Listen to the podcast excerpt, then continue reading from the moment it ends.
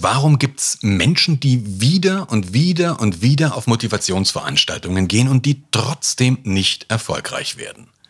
Und andersrum, warum gibt es Menschen, die unter katastrophalen Rahmenbedingungen scheinbar Unmögliches erreichen, obwohl die in ihrem Leben noch niemals was von Motivation oder gar Selbstmotivation gehört haben? Warum ist das so? Genau um diese Frage geht es in dieser Folge.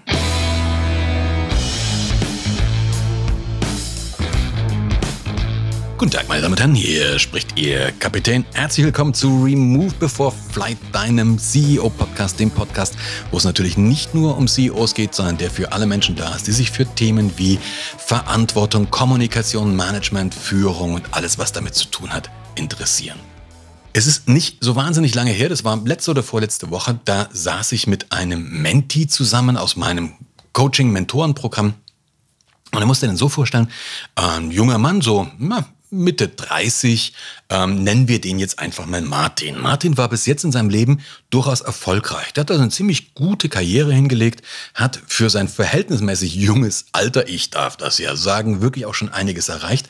Aber seit einer ganzen Weile tritt er auf der Stelle. Also seit einer ganzen Weile, so die ersten Jahre seine, seines Berufslebens, das war fast so wie die Überholspur. Das ging wirklich durch wie das warme Messer durch die Butter. Aber eben, wie gesagt, ab einem bestimmten Punkt und gleichzeitig ab, einer bestimmten, ab einem bestimmten Zeitpunkt tritt der auf der Stelle. Er kommt irgendwie nicht mehr so weiter in seiner, in seiner Firma. Ähm, Beförderungen laufen ohne ihn. Die wirklich coolen Projekte kriegt jemand anders. Und gegipfelt ist das Ganze in dieser, dieser Story, dass er sich woanders hinbeworben hat. Er hat sich um, beworben um den Job eines Geschäftsführers. Eigentlich wäre er für diesen Posten, für diesen Job auch prädestiniert gewesen. Es sah alles super aus. Die ganzen Vorverhandlungen waren, die Vorverhandlungen liefen alle perfekt. Der kam mit dem Eigentümer gut aus. Ähm, alles hat wirklich, wirklich gut ausgesehen. Und es war sogar so, dass er schon so eine, naja, nicht verbindliche, aber im Prinzip eine Zusage hatte. Und ganz kurz vor der eigentlichen Vertragsunterzeichnung kam dann kam es zu einem Gespräch, wo der Eigentümer, wo der Eigentümer zu ihm gesagt hat, du, in den letzten Wochen hat sich für mich das irgendwie anders rauskristallisiert. Ich habe jetzt Sachen an dir wahrgenommen, die mir nicht oder nur sehr, sehr begrenzt gefallen und überhaupt, ähm, das passt für mich eigentlich nicht. Ich möchte diesen Vertrag nicht unterschreiben. Und dann geht's, dann ging es darum, okay, woran liegt das oder was waren denn eigentlich so diese Punkte? Ähm, und der Mentee ist aus allen Wolken ge äh, gefallen und hat natürlich gefragt, ja, was ist es denn eigentlich? Was habe ich falsch gemacht? Oder was sind diese Punkte, die dich gestört haben? Und die haben in einem mm, sehr intensiven Gespräch versucht, das nachzuvollziehen. Und das Feedback, was er bekommen hat, war im Prinzip vereinfacht gesagt, der Unternehmer hat ihm gesagt, ja, mit deiner Einstellung passt, passt das nicht. Also du hast irgendwie eine falsche, eine falsche Einstellung und ähm, ja, die Einstellung ist nicht ausreichend für das, was ich mir vorstelle als Geschäftsführer und deswegen möchte ich das nicht machen. Jetzt kannst du dir natürlich vorstellen, die haben zwar versucht, das konkret zu machen, aber wenn du jetzt ein Feedback bekommst, ja, du kriegst den Job nicht weiter, deine Einstellung passt irgendwie nicht, das ist jetzt nicht unbedingt das, was du der Feedback-Regel gibt. Feedback immer möglichst konkret, was dem nahe kommt. Sondern das ist so eine Aussage, wo du jetzt irgendwie auch wieder nichts damit anfangen kannst, wo du einfach sagst, okay, was heißt das jetzt für mich, was bedeutet das? Und vor Dingen, wie kommt es dazu? Der Knackpunkt war, beide haben gesagt, und, und mein Menti hat auch immer wieder gesagt, ja, aber ich bin total motiviert, ich bin völlig motiviert, ich will, ich will, ich will. Ähm, aber der andere gesagt, ja, das mag ja alles sein, aber trotzdem an der Einstellung hapert's. Und jetzt sitzt diese arme Seele bei mir, sitzt vor mir, erzählt mir das ganze, die ganze Geschichte und versteht tatsächlich, ja, die Welt nicht mehr, zumindest ein Stück weit nicht mehr. Und wir haben versucht, das Ganze zu klären. Und wir müssten jetzt auch schauen, okay, wie geht's jetzt weiter und was macht man damit? Also haben wir versucht, das Ganze, uns dem Ganzen zu nähern. Zu sagen, er ist motiviert und der andere sagt, die Einstellung passt nicht. Dann lass uns doch mal fragen, was ist denn Motivation eigentlich? Also was bedeutet das und was ist Motivation? Vielleicht, wenn wir diesen Begriff ein bisschen ausdifferenzieren, vielleicht kommen wir dann hin, auch beschreiben zu können, was da eben war, was und natürlich auch was schiefgegangen ist. Und wir reden relativ lange und auch intensiv darüber und es wird eine Sache klar. Gewollt hat er. Also der Wille war auf jeden Fall da. Dieser gute Wille war auf jeden Fall da. Sogar der unbedingte Wille, das absolut gut zu machen und sich da wirklich reinzuhorchen, das war da. Aber der Knackpunkt ist, jeder von uns weiß, gut gemeint ist nicht immer auch gut gemacht.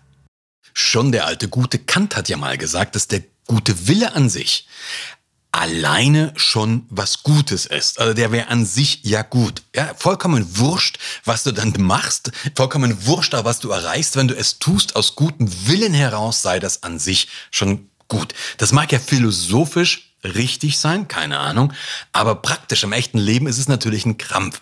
Weil bloß weil du was gut meinst, ja, gut gemeint ist noch lange nicht gut gemacht, hatten wir schon gesagt. Äh, das reicht natürlich nicht. Wie viele Leute gibt's, die zwar bemüht sind, er bemühte sich redlich im Namen seiner Möglichkeiten, wo aber nichts hinten bei rumkommt.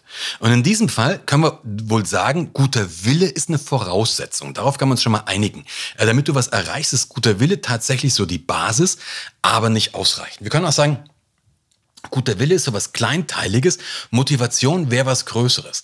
Die Art und Weise, wie wir den Begriff Motivation aber normalerweise benutzen, ist scheinbar eher so ein bisschen diese Richtung, yo, ich würde das schon gern wollen. Also ich will schon. Das ist ja die Art und Weise. Und vielleicht will ich auch sehr, ja, vielleicht will ich auch ganz arg.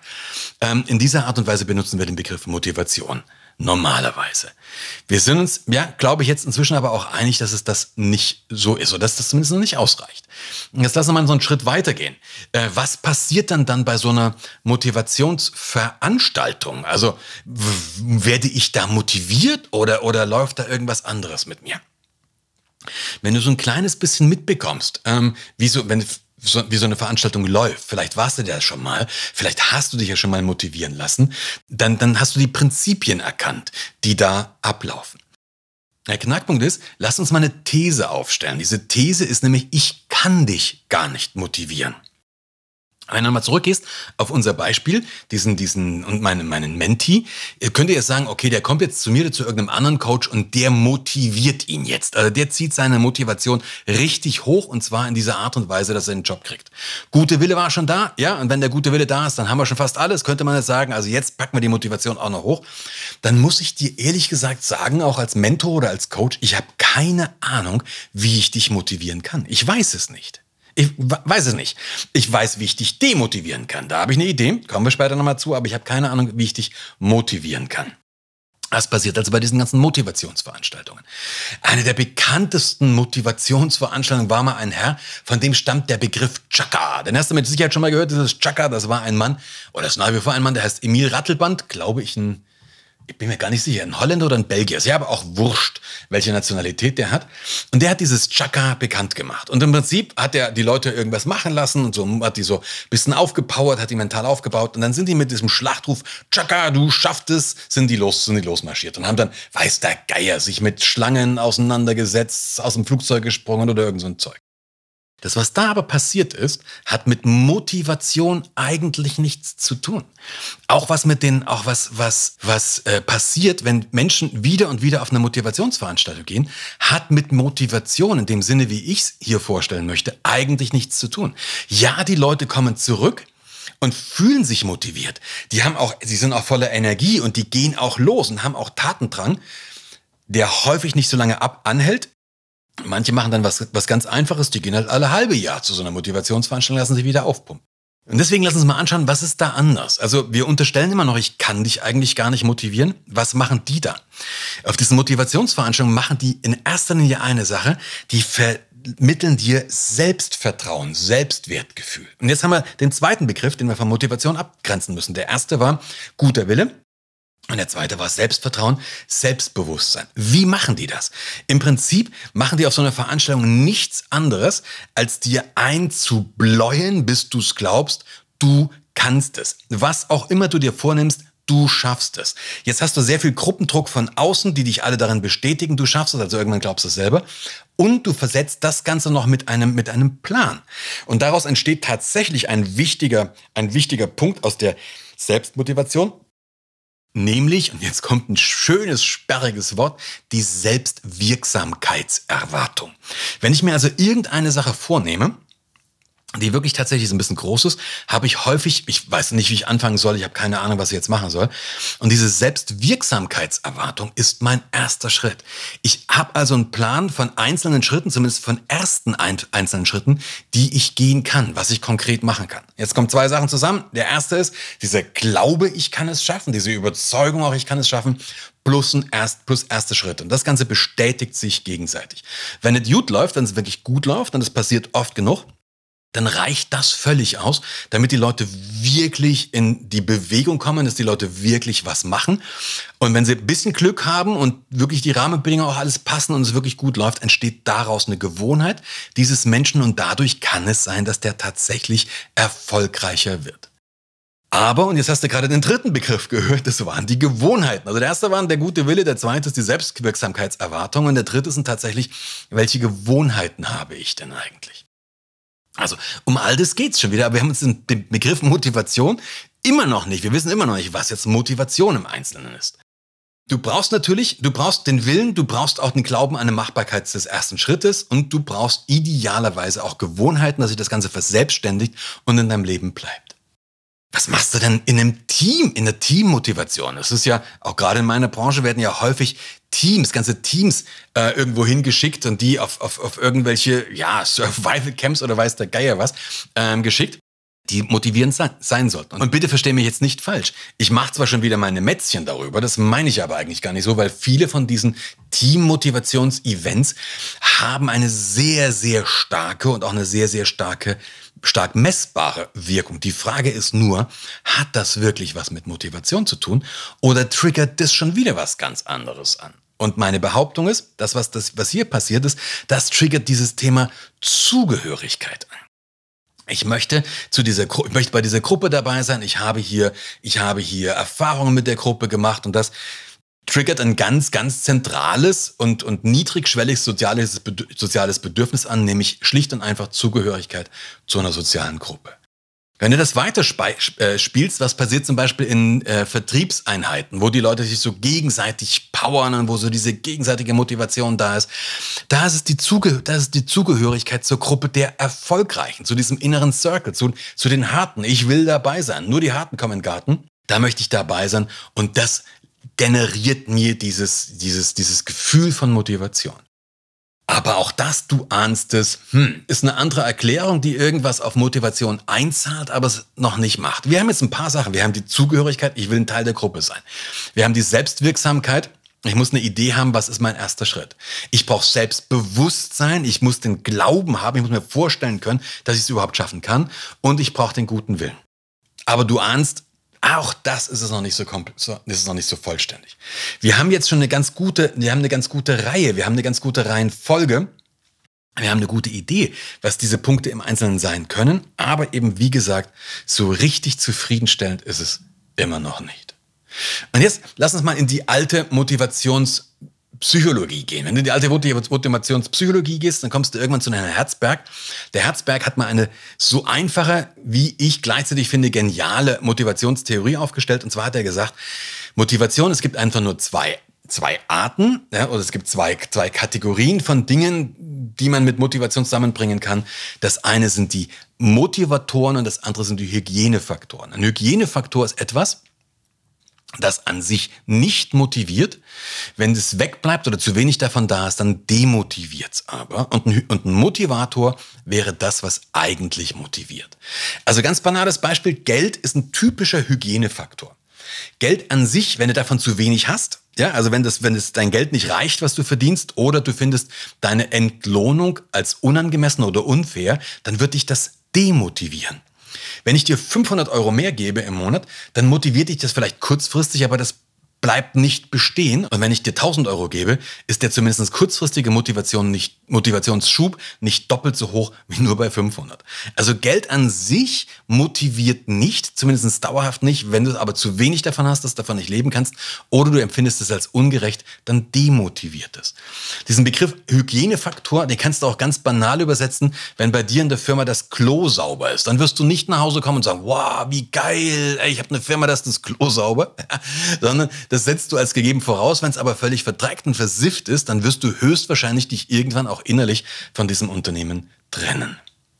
Also wir haben klar gemacht, Hygienefaktoren, das kann ich auch noch nachvollziehen. Und dann sagt er, Motivatoren sind das, was mich eigentlich motiviert, was mich antreibt. Meine Definition von Motivation, und ich weiß, auch das ist vielleicht nicht ganz befriedigend, aber meine Definition von diesem Begriff Motivation ist, die hat was damit zu tun, was das Wort an sich aussagt. Motivation kommt von movere. Mo wäre bewegen. Also was bewegt dich eigentlich? Was treibt dich an? Was ist es am Ende des Tages wirklich, was dich antreibt? Was willst du? Warum machst du das Ganze? Und wir haben bei diesem, bei diesem Mentee, den ich am Anfang geschildert habe, zum Beispiel sehr, sehr schnell eine Sache rauskristallisiert. Der ist im Moment, der ist vor kurzem kurz davor Vater geworden. Und das, wenn, wenn, du das, wenn du dir das anschaust, ist es logisch auch nachvollziehbar, dass das seine primäre Motivation ist. Die primäre Motivation ist, sich um seine Familie und sich um sein Kind zu kümmern. Gleichzeitig ist er aber auf einem Zustand, wo alle anderen Sachen, also alle materiellen Sachen, auch alle Karrieresachen, eigentlich im Moment bedient sind, dass also da nur sehr, sehr eigentlich nichts stattfindet, was ihm jetzt, was ihn jetzt wirklich diese extra Meile gehen lassen würde. Die extra Meile, wenn er ehrlich ist, die geht er im Moment nur für seine Family und sein Kind. Das ist an sich, ja, da gibt es ja auch nichts dagegen zu sagen, aber plötzlich war es klar, warum er diesen Job nicht bekommen hat. Und plötzlich war es aber auch klar, was er tun müsste, was er verändern müsste, um in Zukunft so eine Jobs zu bekommen. Und nein, das heißt nicht, dass er sich von der Familie trennt. Das heißt aber, dass er für sich etwas anderes wieder aufbauen muss, was ihn wirklich antreibt, was ihn wirklich bewegt. Und in diesem Kontext möchte ich dir noch einen Hinweis geben. Es gibt, der mir hilft. Es gibt nämlich zwei grundsätzliche Arten von Motivation könntest du unterscheiden. Es gibt so die sogenannte Hinzu-Motivation, es gibt die Weg-von-Motivation. Wie der Name schon sagt, eigentlich liegt auf, der, liegt auf der Hand, die Hinzu-Motivation, das ist etwas, da möchte ich mich hinbewegen, da möchte ich hinkommen, das möchte ich erreichen. Da, ja, das will ich haben. Zum Beispiel war für mich lange Zeit tatsächlich ein Flugschein. Das war etwas, was ich unbedingt haben wollte.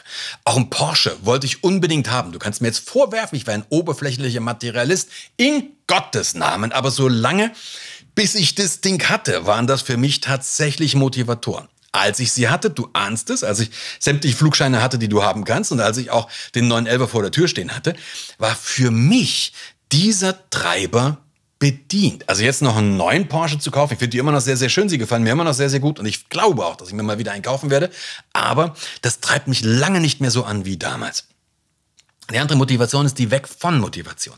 Die Weg von Motivation, das ist zum Beispiel, es haben ganz viele Menschen erlebt, die aus zum Beispiel sehr schwierigen oder sehr einfachen Verhältnissen kommen. Und auch das ist bei mir zum Beispiel, ich komme, bin ja geboren in wirklich zwar in, in, in guten Verhältnissen, aber materiell waren wir halt wirklich, wirklich, wirklich schwach ausgestattet. Also ich habe es als Kind immer erlebt, dass andere Kinder Dinge hatten, die ich nicht hatte. Also die ich auch, wo es auch keinen Weg gab, dass ich die kriege.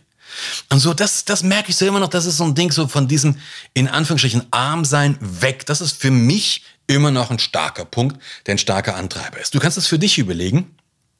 Was sind die Sachen, von denen du auf jeden Fall weg von willst, von, weg von willst? Also was wäre wirklich schlimm, wenn das in deinem Leben passieren würde oder wieder passieren würde? Und gleichzeitig aber auch, wo willst du eigentlich hin? Diese Frage, was ist dein eigentlicher Antreiber? Was bewegt dich wirklich? Was treibt dich an? Und am Ende des Tages, wofür stehst du morgens auf? Die Antwort auf die Frage haben wir alle in uns. Also irgendwie haben wir alle in uns. Vielen von uns ist sie nur nicht bewusst. Und das führt dann dazu, dass wir ein Leben, ein Leben führen, das stressig ist, in dem wir unzufrieden sind und dem, in dem wir auch nicht an irgendwelche Ziele kommen, was auch immer diese Ziele sind. Warum? Ganz einfach, weil wir unsere Energie schlicht und einfach in die falsche Richtung setzen. Also, wenn wir die ganze Sache nochmal zusammenfassen, du brauchst bestimmte Dinge, du brauchst, du brauchst einen guten Willen, den brauchst. Du brauchst den Glauben an dich, du brauchst eine Selbstwirksamkeitserwartung, du, bra du brauchst den Glauben daran, dass du es schaffen kannst. Du brauchst, ähm, du brauchst einen Plan, Du brauchst also einzelne, einzelne Schritte, die du dir auch vorstellen kannst, dass du die gehen kannst. Du brauchst eine Zugehörigkeit, idealerweise irgendwelche Mates, irgendwelche Buddies, mit denen du das gemeinsam machst, für die du das auch machst. Ein Team, eine Gruppe. Und, und das oben drüber, oder eigentlich unten drunter, was ist die Basis? Du brauchst eine Klarheit darüber, was es eigentlich ist, was dich antreibt. Und mit dieser Frage wünsche ich dir viel Spaß. Lass es krachen. Wenn du den Podcast gleich zur Eröffnung hörst, wenn du zur Veröffentlichung hörst, ist das ja am Freitag. Dann wünsche ich dir viel Spaß mit, dem, mit dieser Frage am Wochenende. Ich bin gespannt. Ich fände es super, wenn du mich daran an deinen Ergebnissen teilhaben lässt. Gerne in den Kommentaren, gerne auch mit einer Mail. Natürlich freue ich mich auch, wenn du es weiterempfiehlst, diesen Podcast, oder abonnierst. Auf jeden Fall Viel Spaß mit diesen Ideen. Lass es krachen. Wir hören uns in spätestens zwei Wochen wieder. Bis dahin. Ciao, ciao.